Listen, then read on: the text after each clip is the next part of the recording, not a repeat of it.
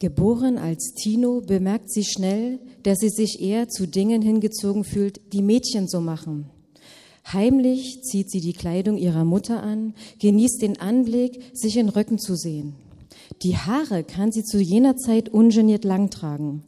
Sie lebt ein Leben als Junge, denn etwas anderes gibt es nicht, gehört sich auch nicht. Sie akzeptiert es, damit es auch kein Gerede von den anderen gibt.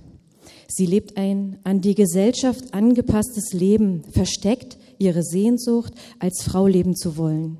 Absolviert eine Lehre zum Akrotechniker, lernt eine Frau kennen, die sie 1988 heiraten wird. Es ist ihre Sandkastenfreundin, von der sie 1990 einen Sohn geboren bekommt. Von 1981 bis 1992 wird sie keine Kleider tragen. Die Wende eröffnet auch ihr eine neue Welt. Eine Welt, die ihre Seele bereichern sollte. Das Internet bringt ihr Antworten auf die vielen ungeklärten Fragen. Fortan weiß sie, dass sie eine Transgender ist. Den Mut am Schopfe gepackt, gesteht sie ihrer Frau ihr wahres Ich. Sie erhält Unterstützung. 1994 macht sie sich auf den Weg, eine Frau werden zu wollen. Gespräche mit Ärzten in der gesamten Bundesrepublik folgen, Vorstellungen bei Psychologen und ein richterlicher Beschluss sind die bürokratischen Hürden, denen sie sich stellen wird. 1995 beginnt, beginnt sie die Hormonbehandlung. Brüste wachsen, ihre Stimme verändert sich ein wenig, der Bartwuchs wird gehemmt. Weitere acht Jahre werden vergehen, bis Ärzte bei der entscheidenden Operation aus ihren männlichen Genitalien weibliche formen. Noch immer ist ihre Frau an ihrer Seite. Auch ihre Familie, ihre Eltern, ihr vier Jahre älterer Bruder, ihr Sohn gehen mit ihr gemeinsam diesen Weg. Sie begleiten sie auf dem Weg der Geschlechtsangleichung und geben ihr immer das Gefühl, geliebt zu sein. Zwei Jahre nach der Operation, sie hat sich langsam in das Leben einer Frau eingelebt, verlässt ihre Ehefrau sie. Die veränderte Sexualität spielt eine Rolle. 2003, ihr Sohn ist 13 Jahre alt, reicht ihre Ehefrau die Scheidung ein. Eine wichtige Grundlage für Tina, die erst aufgrund der Trennung auch bürokratisch zur Frau werden kann. Tina wird Zeit ihres Lebens trotz dieses enormen Einschnitts von ihrer Familie nie Ablehnung oder Missfallen erfahren. Ob Sohn oder Tochter, sie wird von ihrer Familie geliebt. In einem Vier-Generationen-Haushalt leben sie bis heute. Gemeinsam mit ihrem Sohn, der sie liebevoll Mutti nennt, lebt sie mit ihrem Bruder und ihrem Vater in einem Haus, jeder in einer eigenen Wohnung. 2017 legt sie sich erneut unter das Messer. Die Hormone allein reichen nicht, um einen ausreichenden weiblichen Busen wachsen zu lassen. Durch eine Brustvergrößerung hat sie nun Körbchengröße C. Tina wurde vom Leben beschenkt. Auf dem Weg zu ihrem Körper findet sie die Liebe zu sich selbst und wird dabei nicht verachtet. Zu ihrem gänzlichen Glück fehlt ihr nur noch die Zuneigung einer Partnerin. Zeit ihres Lebens wusste Nelly, was sie will. Heute, um eine Erfahrung reicher, weiß sie viel mehr noch, was sie nicht will. Etwas, das viele Mädchen in ihrem Alter noch nicht definieren können. Im Alter von zehn Jahren wurde sie an der Paluca Hochschule für Tanz in Dresden angenommen. Bereits im zarten Alter von drei Jahren wusste sie, dass sie Tänzerin werden will. Ab Februar 2012, sie wechselt im Schulhalbjahr der fünften Klasse, lebte sie wochentags im Internat in Dresden. Heimweh kannte sie nicht. Die ersten Jahre in Dresden beschreibt sie als aufregend und schön. Gewohnt in Dreibettzimmern genoss sie das tägliche gemeinschaftliche Frühstück. Danach folgten zehn Stunden Unterricht, davon drei Training. Oftmals saß sie in Tanzkleidung vor den Lehrern. 90 Minuten klassisches Ballett, dazu moderner Tanz und Improvisation zwischen Mathe, Deutsch und Englisch. Ihr Leben galt dem Ballett. Ständige Auftritte am Wochenende komplettierten ihren Alltag, der sie oft nicht nach Hause brachte. Es folgte ein Bruch. Unerwartet, unvorhergesehen, ungeahnt genügte eines Tages Nelly der Lehrerin im klassischen Ballett nicht mehr. Sie sei nicht mehr gut genug, sie wäre nicht mehr sichtbar. So sehr Nelly sich auch anstrengte, es reichte nicht. Das Tanzen wurde Nelly zur Qual. Ihr wurde das Lächeln, wenn sie in Schläppchen stand, genommen. Sie verlor ihre Seele, das, denn das Tanzen war ihr Leben. Wehmütig, unsichtbar, entmutigt zog sie nach Hause zurück. Sie wiederholte die neunte Klasse am Goethe-Gymnasium und wird 2020 dort auch ihr Abitur ablegen. Der Wechsel sollte nicht spurlos an ihr vorübergehen. Der ständige Drang nach Perfektion, der ihr über Jahre hinweg in Dresden gelehrt wurde, überrollte sie in Gera. Melancholisch in sich gekehrt und der Freude abgewandt, stürzte das junge Mädchen im Alter von 16 Jahren in ein tiefes Loch. Angst, stetiges Zweifeln und eine bedrückende Enge übermannten sie. Die seelische Schwäche legte sich auf ihren Körper. Herzklopfen, Schwindel und Schlaflosigkeit waren Ausdruck ihrer Strapazen der letzten Jahre. Es folgten Arztbesuche, Klinikaufenthalte, erste Therapieansätze. Ihre Diagnose? Angststörungen. Bis heute lernt Nelly ihr neues Ich kennen. Früher war sie die Beste in der Schule. Heute ist das alles ihr nicht mehr wichtig. Sie will nicht in der ersten Reihe stehen. Sie vergleicht sich nicht mit anderen, sie will ihren eigenen neuen Weg. Das Besondere an Nelly, bescheiden, reflektiert und klug spricht sie über ihr junges Leben, ihre Erfahrungen und über ihre Zukunft. Sie hat noch keinen Plan, nur eins weiß sie, dass sie Tanzen nicht mehr zum Beruf machen wird. Nelly gewann ihr Lächeln in Schläppchen zurück. Sie tanzt seit 2017 im Tanz e.V. Gera erfolgreich, gesehen und geschätzt in der zweiten Reihe. Ja, vielen herzlichen Dank erstmal für diese total berührenden Geschichten, die äh, du, Fanny, vorgelesen hast. Ähm, ich drehe jetzt mal die Reihenfolge um, sonst hätte ich dich am Anfang gehabt, Nelly. Ähm, ich fange mal an mit Petra und Fanny. Wir sind befreundet, wir kennen uns schon eine Reihe von Jahren und ich bin immer beeindruckt, was ihr so macht und was euch ausmacht. Jetzt habt ihr letztes Jahr eine tolle Ausstellung vorbereitet. Das hing ja noch, Petra, mit deiner Arbeit im ähm, Demokratischen Frauenbund zusammen. Dort war die Ausstellung zu sehen. Ab März, eine Woche vor dem Lockdown, war die Eröffnung und dann sozusagen hattet ihr das Pech, dass ähm, ja, relativ wenig Leute dort in die kleinen Vereinsräume kommen konnten. Deswegen toll, dass wir es hier im Haus jetzt im Untergeschoss aufhängen. Und ich möchte einladen, wirklich sagt das weiter, dass man jetzt auch in den nächsten Wochen vorbeikommen kann, unten durchgehen kann, mindestens jeden Tag von 10 bis 12, von Montag bis Freitag. Wenn man eine Ausstellung konzipiert, ähm, du nennst dich Ideengeberin und Projektkoordinatorin und Fanny nennt sich Autorin, äh, steht dort auf dem Plakat, dann muss das ja was mit euch zu tun haben. Also starke Frauen, nee, du kannst dann einfach da reinsprechen. Ähm, was verbindet das mit euch selber, mit eurem eigenen Leben? Das funktioniert jetzt. Okay. Was verbindet das mit unserem Leben? Also ich müsste vielleicht ein bisschen ausholen, wie die Ausstellung zustande gekommen ist, weil anders kann ich es nicht erklären. Und zwar, ähm, wie du gesagt hattest, äh, war es zum Frauentag, das, als die Eröffnung stattfand. Und äh, Vorgeschichte war eigentlich schon ein Jahr davor nämlich dass äh, die Gleichstellungsbeauftragte des, äh, der Stadt Gera, die Lilia Uslova, die heute auch hier ist, die ich gerne jetzt auch nochmal begrüßen möchte, ähm, mich gefragt hat, sie plant eine Frauen- und Familiendekade Anfang dieses Jahres, ne? ähm, ob ich als Leiterin des Frauenzentrums damals noch äh, vielleicht bereit wäre, dazu auch einen Beitrag zu leisten. Und da kam so die Idee einer Ausstellung ich habe recherchiert, ich habe überlegt, ähm, was könnte man denn tun und habe das, was ich wollte, eigentlich nicht gefunden. Und dann kam so die Idee, warum denn nicht mit Gera Frauen machen? Das interessiert doch hier vor Ort ebenfalls viel mehr.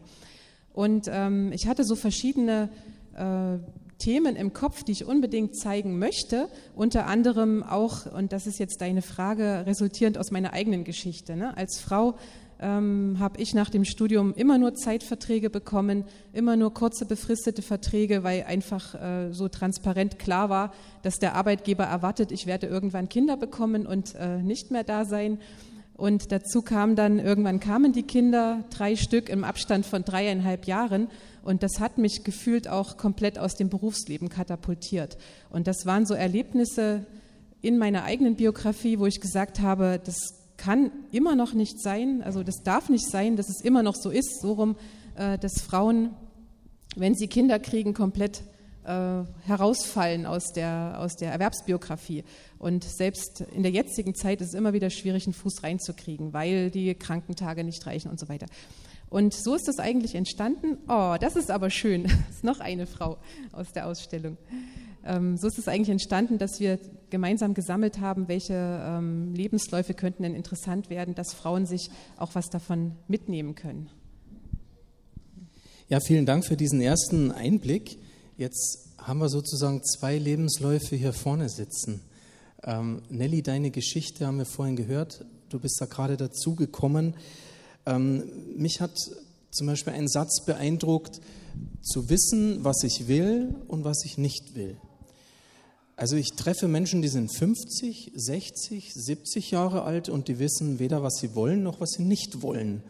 Und du hast das mit 19 geäußert. Jetzt haben wir so ein bisschen einen Einblick in deinen ähm, Lebensweg auch. Ähm, wow, wie kommt man mit 19 Jahren auf so einen Spruch? Nimm gerne das Mikro. Okay. Ähm, ich kam darauf, weil ich eben gemerkt habe, dass man, wenn man spürt, dass etwas nicht das Richtige für einen ist, dass man dann die Entscheidung treffen muss, okay, das ist es nicht, ich muss was anderes machen. Ich weiß nicht was, aber es muss was anderes sein. Und das war bei mir eben so, dass ähm, ich mich ja immer kannte als jemand, der sehr leidenschaftlich fürs Tanzen war.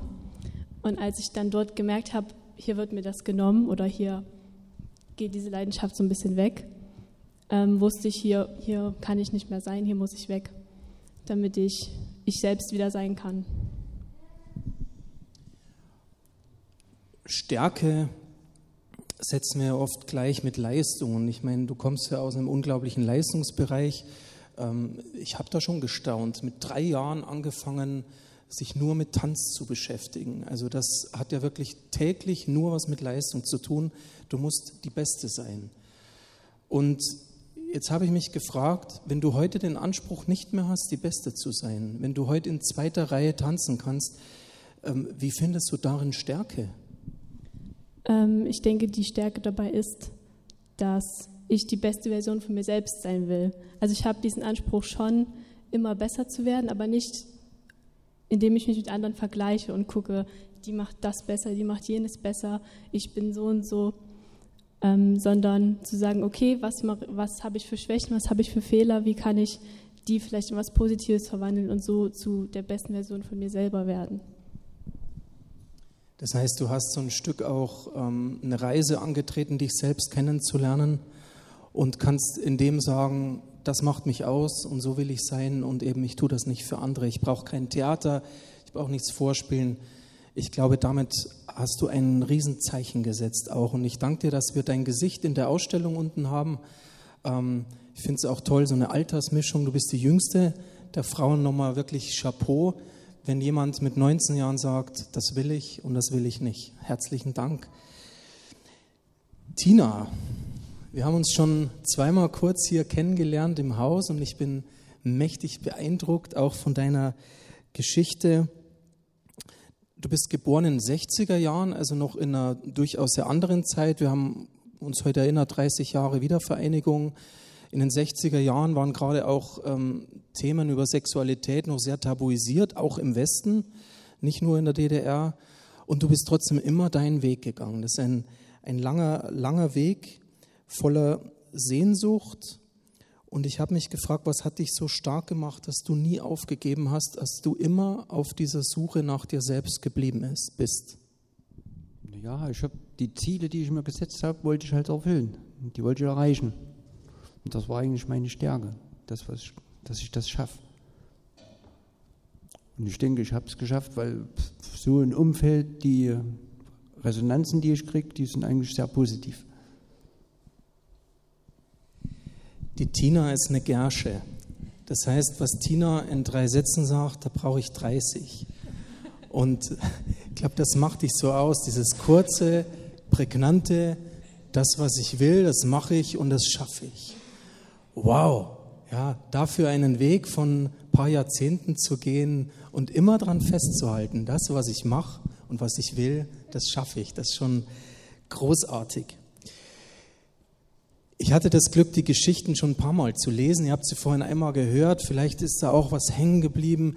Bei mir ist ganz stark bei dir dieses Wort Liebe hängen geblieben. Liebe und Sehnsucht.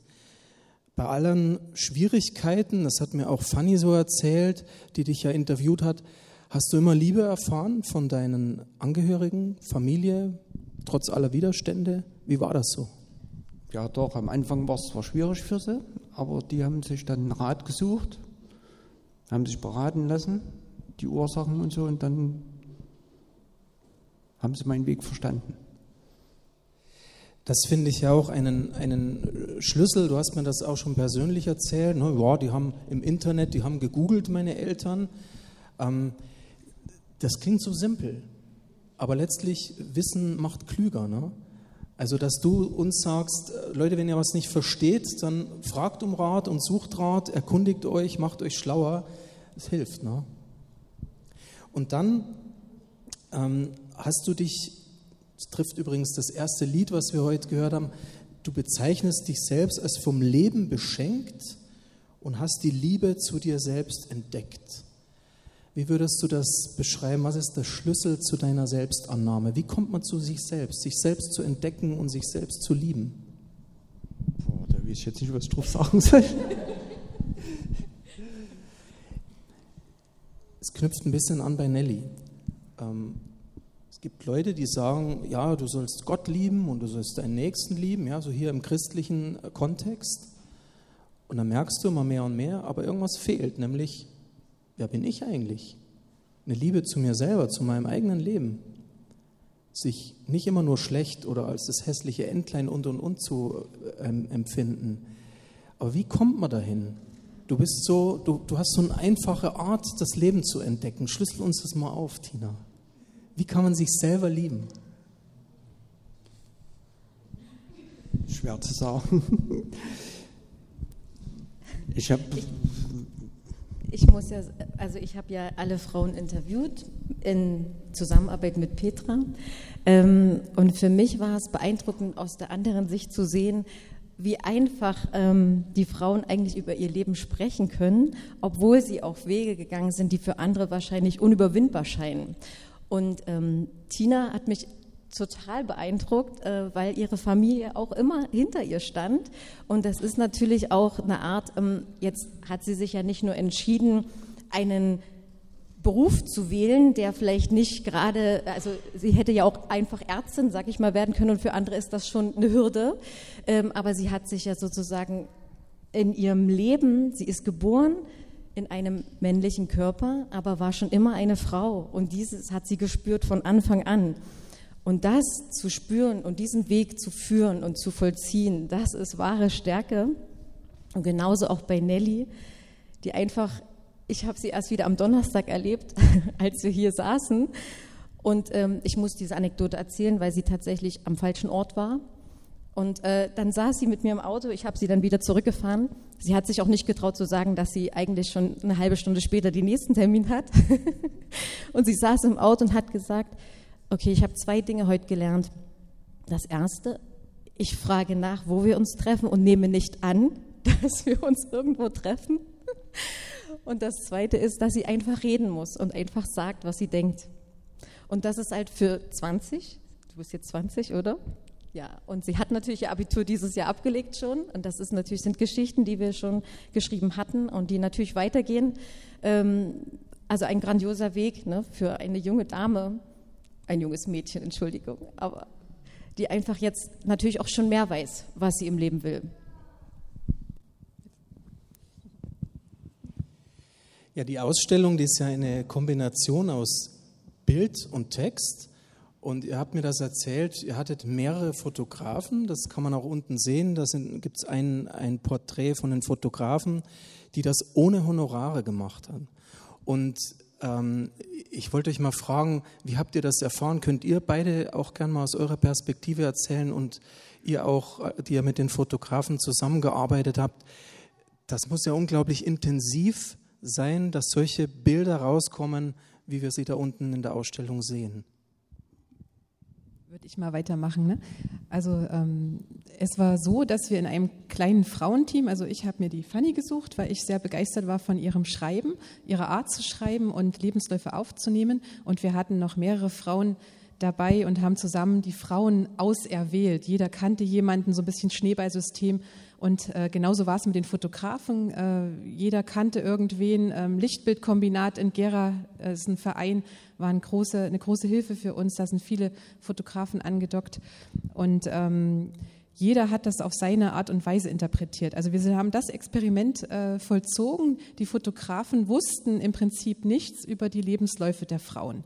Die wussten, die kriegen eine Dame zugewiesen, ich habe entschieden, ähm, das könnte ungefähr passen. Und die wussten so ein bisschen das grobe Thema. Also wie alt ist die Frau? Was ist so der Kern der Geschichte? Aber da muss man auch sagen, wir haben ja die Lebensläufe oder die Interviews über fast ein Jahr geführt. Wir wussten teilweise auch noch nicht, was jetzt der Kern der Aussage sein wird und mussten halt parallel die Termine mit den Fotografen koordinieren. Das heißt, das Foto ist zum Teil vorher entstanden als die Geschichte dazu. Und ähm, es gab Fotografen, die haben eine Bildserie von 300 Bildern entstehen lassen und haben uns eine Auswahl von circa vier, fünf Bildern äh, zur Verfügung gestellt. Wir sind mit den Frauen dann äh, zusammengekommen und haben tatsächlich die Frau am Ende entscheiden lassen, welches ist das Foto, äh, womit sie, womit du gezeigt werden möchtest. Und eigentlich war es genauso auch mit dem Text. Also die Texte hat die Fanny weitestgehend geschrieben, ähm, aber jeder, fast jeder Text ist nochmal in äh, Klausur gegangen. Die Frauen konnten noch mal drüber lesen. Teilweise wurden ganze Passagen gestrichen.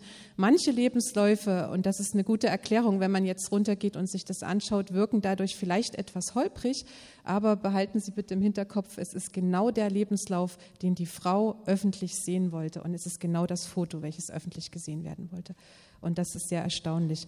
Ja, und die Fotografen, um nochmal zu deiner Frage zurückzukommen, ähm, waren halt äh, von unserer Idee sowas von begeistert, dass sie gesagt haben, und, uns geht es um das Projekt, um, uns geht es darum, Frauen zu zeigen, die in ihrer Bescheidenheit wirklich für andere vorbildhaft sind.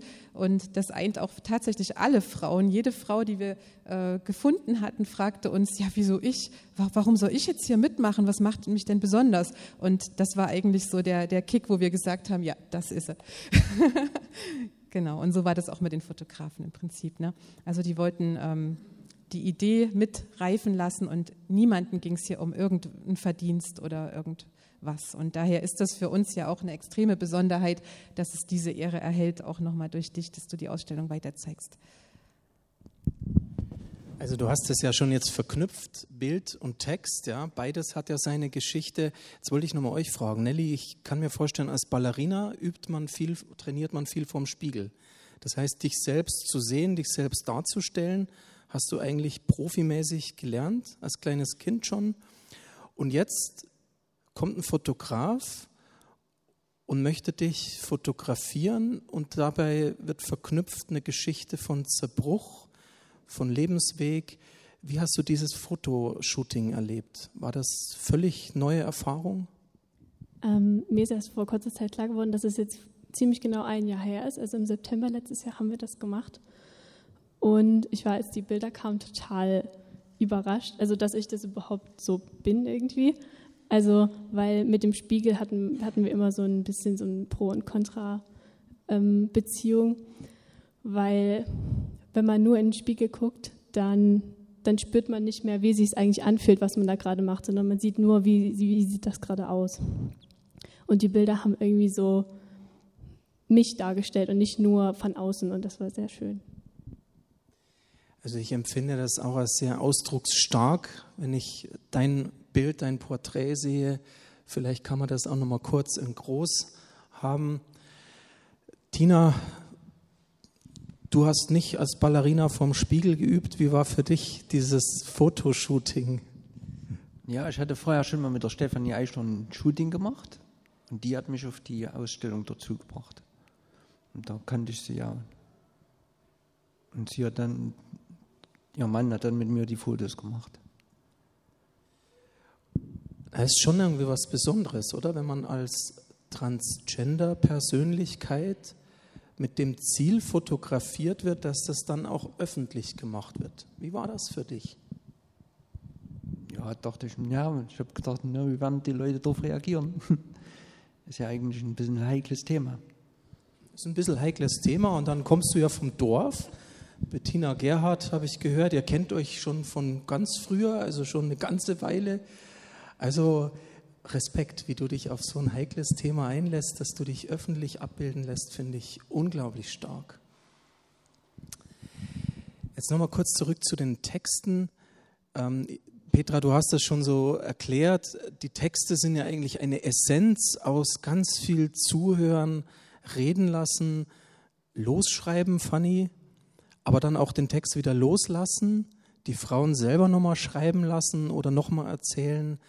Ähm, was hat das mit euch gemacht, diese 15 Geschichten zu hören und mitzuerleben? Erzähl mal, Fanny. Ich weiß nicht, vielleicht drückt es aus, ähm, als ich gestern die Texte geübt habe, damit ich mich nicht verspreche, äh, dass ich es nicht geschafft habe, nicht zu weinen. Und ich glaube, das drückt eigentlich alles aus. Also mich bewegt das immer wieder, auch wenn ich Patricia hier sehe, wir wollen sie nicht vergessen und auch Frau Waltraud-Münzberg, die da ist. Ähm, es sind wirklich 15 verschiedene Frauen, ähm, die sozusagen sich geöffnet haben. Und ich meine, sie leben hier in Gera. Jeder kann sie jeden Tag sehen. Zum Beispiel ist Patricia mir schon immer auf der Straße aufgefallen und ich habe mich immer gefragt, eigentlich habe ich immer gedacht, ich möchte sie gerne mal kennenlernen. Das ist vielleicht auch auf, aufgrund meines Berufes, dass ich einfach eine Neugier in mir habe, äh, weil ich natürlich auch immer ihren Mann und ihr Kind daneben gesehen habe und mir gedacht habe, wow, sie scheint ein ganz normales Leben zu haben und das trotz ihrer Geschichte, die ich dann erfahren habe oder die wir dann erfahren haben und die natürlich jetzt unten auch nachzulesen ist. Und ähm, unser Ansinnen war auch, ähm, dass wir nicht Frauen, die wir nur aus bunten Blättern kennen, ähm, deren Lebensgeschichten erfahren, sondern eigentlich Frauen wie du und ich. Und das war uns sehr, sehr wichtig. Und das bewegt mich bis heute, weil ich finde es einfach auch eine extreme Stärke, sich, ich sag's mal so, so nackig zu machen. Und das vor Menschen, also vor Betrachtern, die man nicht immer sieht. Man entscheidet sich, sein Leben preiszugeben, ähm, aber entscheidet nicht, wem man das sagt, sondern es ist jetzt jederzeit nachlesbar und das ist wunderbar. Also einfach auch, um für die Kraft anderen zu geben. Also alle 15 Frauen geben jetzt Kraft anderen Menschen, natürlich hoffentlich auch Männern. Wir sind in der Gleichberechtigung. Ähm, und daher auch jedem Menschen einfach die Stärke zu geben, seinen Weg zu gehen. Ich wollte eigentlich nur ergänzen, weil die Frage war ja auch in die Richtung, was hat es mit uns gemacht? Und da beziehe ich jetzt uns beide. Also es war schon ein interessanter Prozess, auch dieses Projekt von Anfang bis Ende zu führen. Wir waren ja wirklich sehr nah aneinander dran und mussten uns blind aufeinander verlassen, auch äh, aufgrund der vielen, vielen, vielen Termine. Und man kann eigentlich schon sagen, wir haben das ja komplett nebenbei gemacht. Ne? Das war überhaupt nicht Bestandteil unserer eigentlichen Arbeit. Das war einfach eine Herzensangelegenheit und das Ziel war da. Wir wollten die Ausstellung bis März schaffen und äh, es gab also es gab so einen Tiefpunkt, das kann ich mal kurz noch erwähnen, wo wir beide der Meinung waren, wir schmeißen das jetzt hin, wo wir eigentlich alle Lebensläufe so weit durch hatten und dann aber die Frauen, äh, viele Frauen nochmal in einen Prozess der Entwicklung kamen und uns die Lebensläufe umgeschmissen haben, was ja auch sein darf. Aber man sieht einfach daran, ähm, dass äh, die Frauen in Begleitung mit dem Projekt auch durch einen Prozess des Aufwühlens bis hin zum äh, Prozess des Abschließens gekommen sind. Und das hat aber auch was mit uns gemacht. Ne? Also, ähm, wo wir einfach zeitweise dachten, wir werden das jetzt nicht mehr schaffen, das zu Ende zu führen. Genau. Ich bin euch sehr dankbar, dass ihr das bis zu Ende geführt habt, dass ihr ein Produkt am Ende hattet aus Tausenden von Puzzleteilen, die das Leben geschrieben hat. Also ganz großartig. Danke euch, stellvertretend für alle 15 Frauen, dass ihr euch habt abbilden lassen. Und ich finde das auch so grandios. Patricia, wir kennen uns persönlich nicht, aber mein Hausmeister geht da unten durch, der die Bilder mit aufgehängt hat und sagt, oh, die kenne ich. Die wohnt im Nachbarhaus. Und genau das ist es, ne? dass man euch auf der Straße begegnet und das macht es wieder so normal, so angreif, also so, so begreifbar, so erlebbar, so natürlich. Und da möchte ich euch nochmal ganz herzlich danken, euch beiden. Ideengeberinnen, Schreiberinnen, Projektmanagerinnen und euch stellvertretend für alle Frauen, dass ihr euch auf dieses Abenteuer eingelassen habt. Und danke jetzt auch für diese Runde hier. Herzlichen Dank und ich glaube, das kann man mit einem Applaus bekräftigen. Guten Morgen auch von meiner Seite. Kennst du das auch? Höhenflüge, Tiefpunkte, schwere Zeiten, Glücksmomente, Erfolge, Niederlagen, hinfallen und aufstehen, hoffen und bang. All das ist es, das Leben. Und diese 15 Frauenporträts, die zeigen all diese Facetten davon. Und dadurch sind sie so ehrlich und authentisch und echt. Und sie zeigen, dass in all diesem Auf und Ab des Lebens sich Stärke entwickeln kann. Eine innere Stärke, eine Lebensstärke, die Kraft gibt, die Mut hat und in der die Hoffnung siegt und die dem Betrachter und dem Leser dieser Ausstellung zuflüstert, dieses Leben, das kannst du auch. Und mit solchen ehrlichen, authentischen und echten Geschichten ist auch die Bibel gefüllt. Ein Buch, was ich sehr liebe und schätze, denn es ist eine Lebenshilfe, aus der wir Gottes Idee für uns Menschen erfahren. Der Schöpfer macht seinen Geschöpfen deutlich, wie er sich gelingendes Leben vorstellt. Glückliches Leben. Leben in Fülle. In Johannes 10, Vers 10 in der Bibel sagt Gott, ich bin gekommen, um ihnen, also den Menschen, also uns, dir und mir, Leben zu bringen. Leben in ganzer Fülle.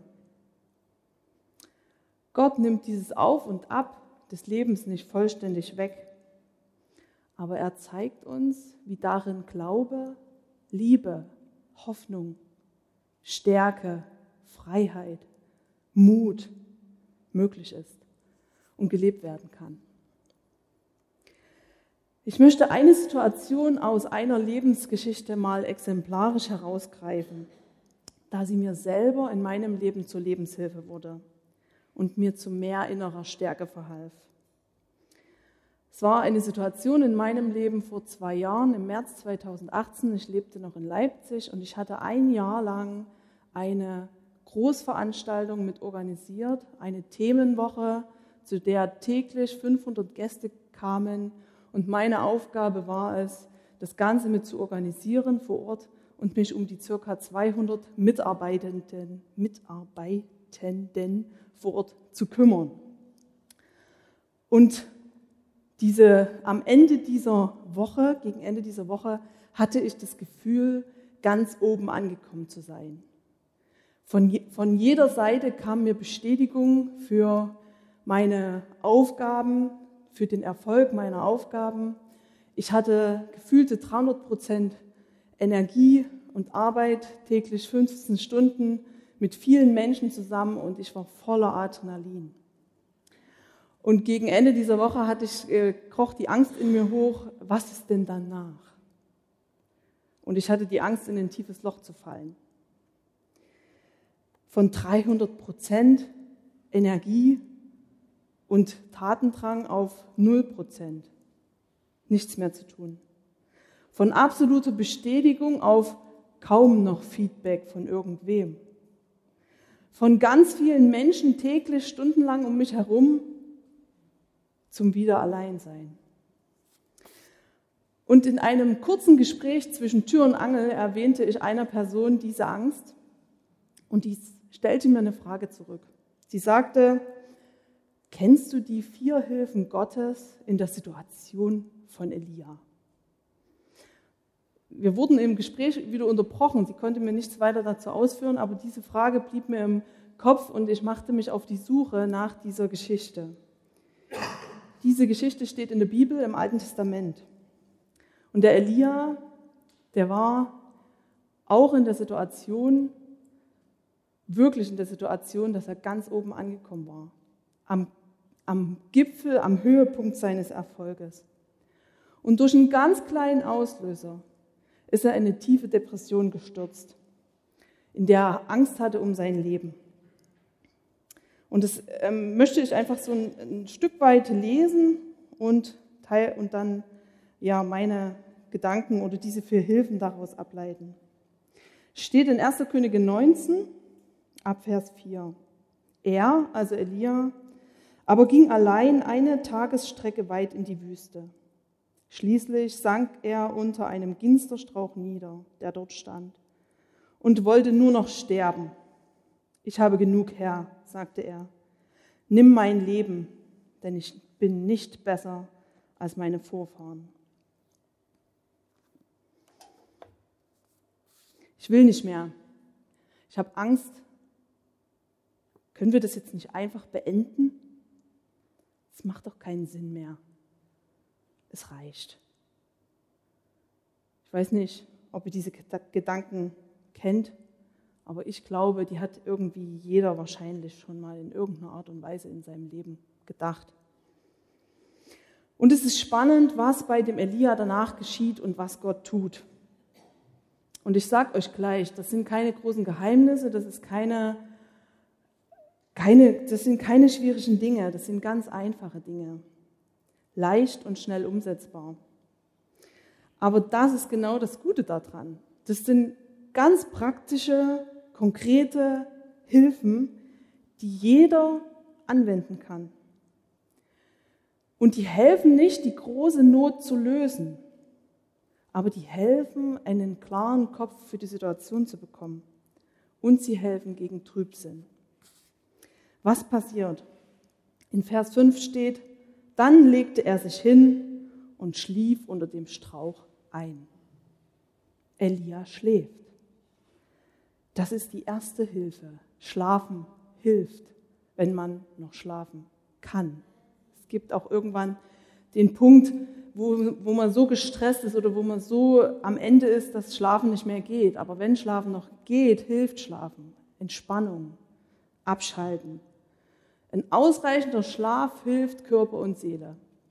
Und mir geht es manchmal so, dass ich, wenn ich Pause habe, gerade Mittagspause, ich mich einfach mal hinlege und einen Mittagsschlaf mache, weil das die einzigste Möglichkeit ist, wie ich mein Kopfkino, mein Gedankenkarussell mal ausschalten kann. Sonst schaffe ich es auch in der Pause nicht, wirklich runterzufahren. Also schlafen hilft. Wie geht es mit Elia weiter? Doch plötzlich berührte ihn ein Engel und sagte zu ihm, Steh auf und iss. Er blickte um sich und sah ein Stück auf heißen Steinen gebackenes Brot und einen Krug Wasser bei seinem Kopf stehen. Also aß und trank er und legte sich wieder hin. Gott verhilft Elia, dass er ordentlich isst und trinkt. Eine gute, gesunde, ausgewogene und regelmäßige Ernährung hilft. Das ist die zweite Hilfe. Kein Frustessen, sondern ein achtsames, ausgewogenes Essen. Das hilft. Die dritte Hilfe, ab Vers 7 lese ich.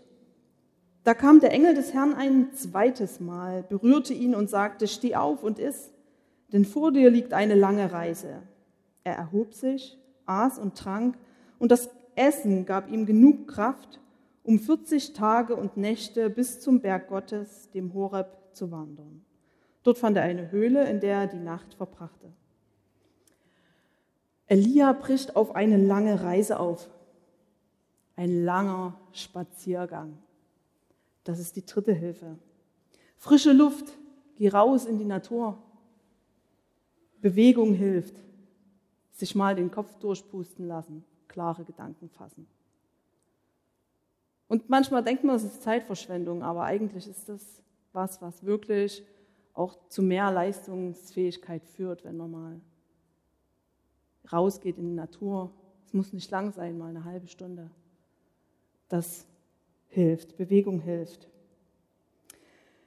Ja, und dann die vierte Hilfe, ab Vers 9 steht, doch der Herr sprach zu ihm, zu Elia, also Gott sprach zu Elia, was tust du hier, Elia?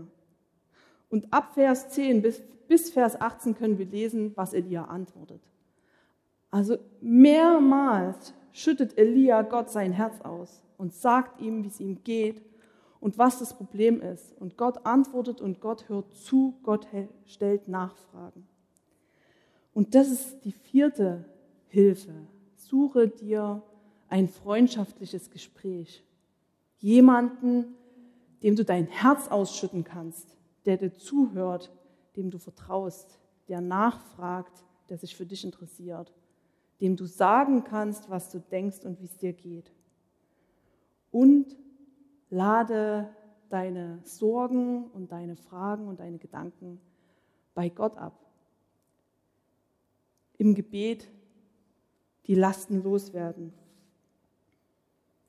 Gott sagt uns in Matthäus 11, Vers 28 und er bietet uns damit echt eine, was Tolles an. Er sagt, kommt her zu mir, die ihr müde seid und schwere Lasten tragt. Ich will euch Ruhe schenken. Ein starker Gott, der ein Herz hat für die Schwachheit der Menschen und der Ruhe schenken will und kann und der wieder neu aufrichtet.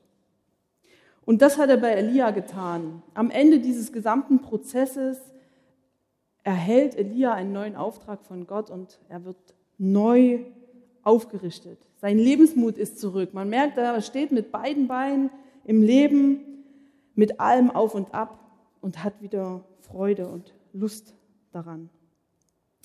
Und diese vier Tipps, die halfen auch mir in meiner Situation vor zwei Jahren. Ich hatte das Gefühl, dass mein Absturz nicht so tief war und nicht so lang dauerte. Immer wenn es mir schlecht ging, erinnerte ich mich an eine dieser Hilfen und versuchte sie anzuwenden. Und ich spürte, dass es mir auch half. Und dazu kommt noch, dass ich das Gefühl hatte, wirklich was Konkretes in meiner Situation tun zu können, dass ich nicht hilflos diesem Prozess ausgeliefert bin. Die Situation konnte ich in dem Moment nicht sofort damit ändern, aber ich konnte sie möglichst gut durchstehen.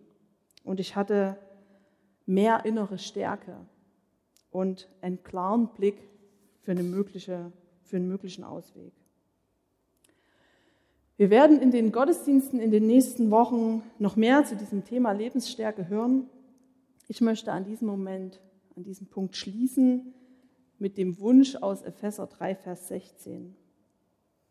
Ich bitte Gott, euch aus seinem unerschöpflichen Reichtum Kraft zu schenken, damit ihr durch seinen Geist innerlich stark werdet.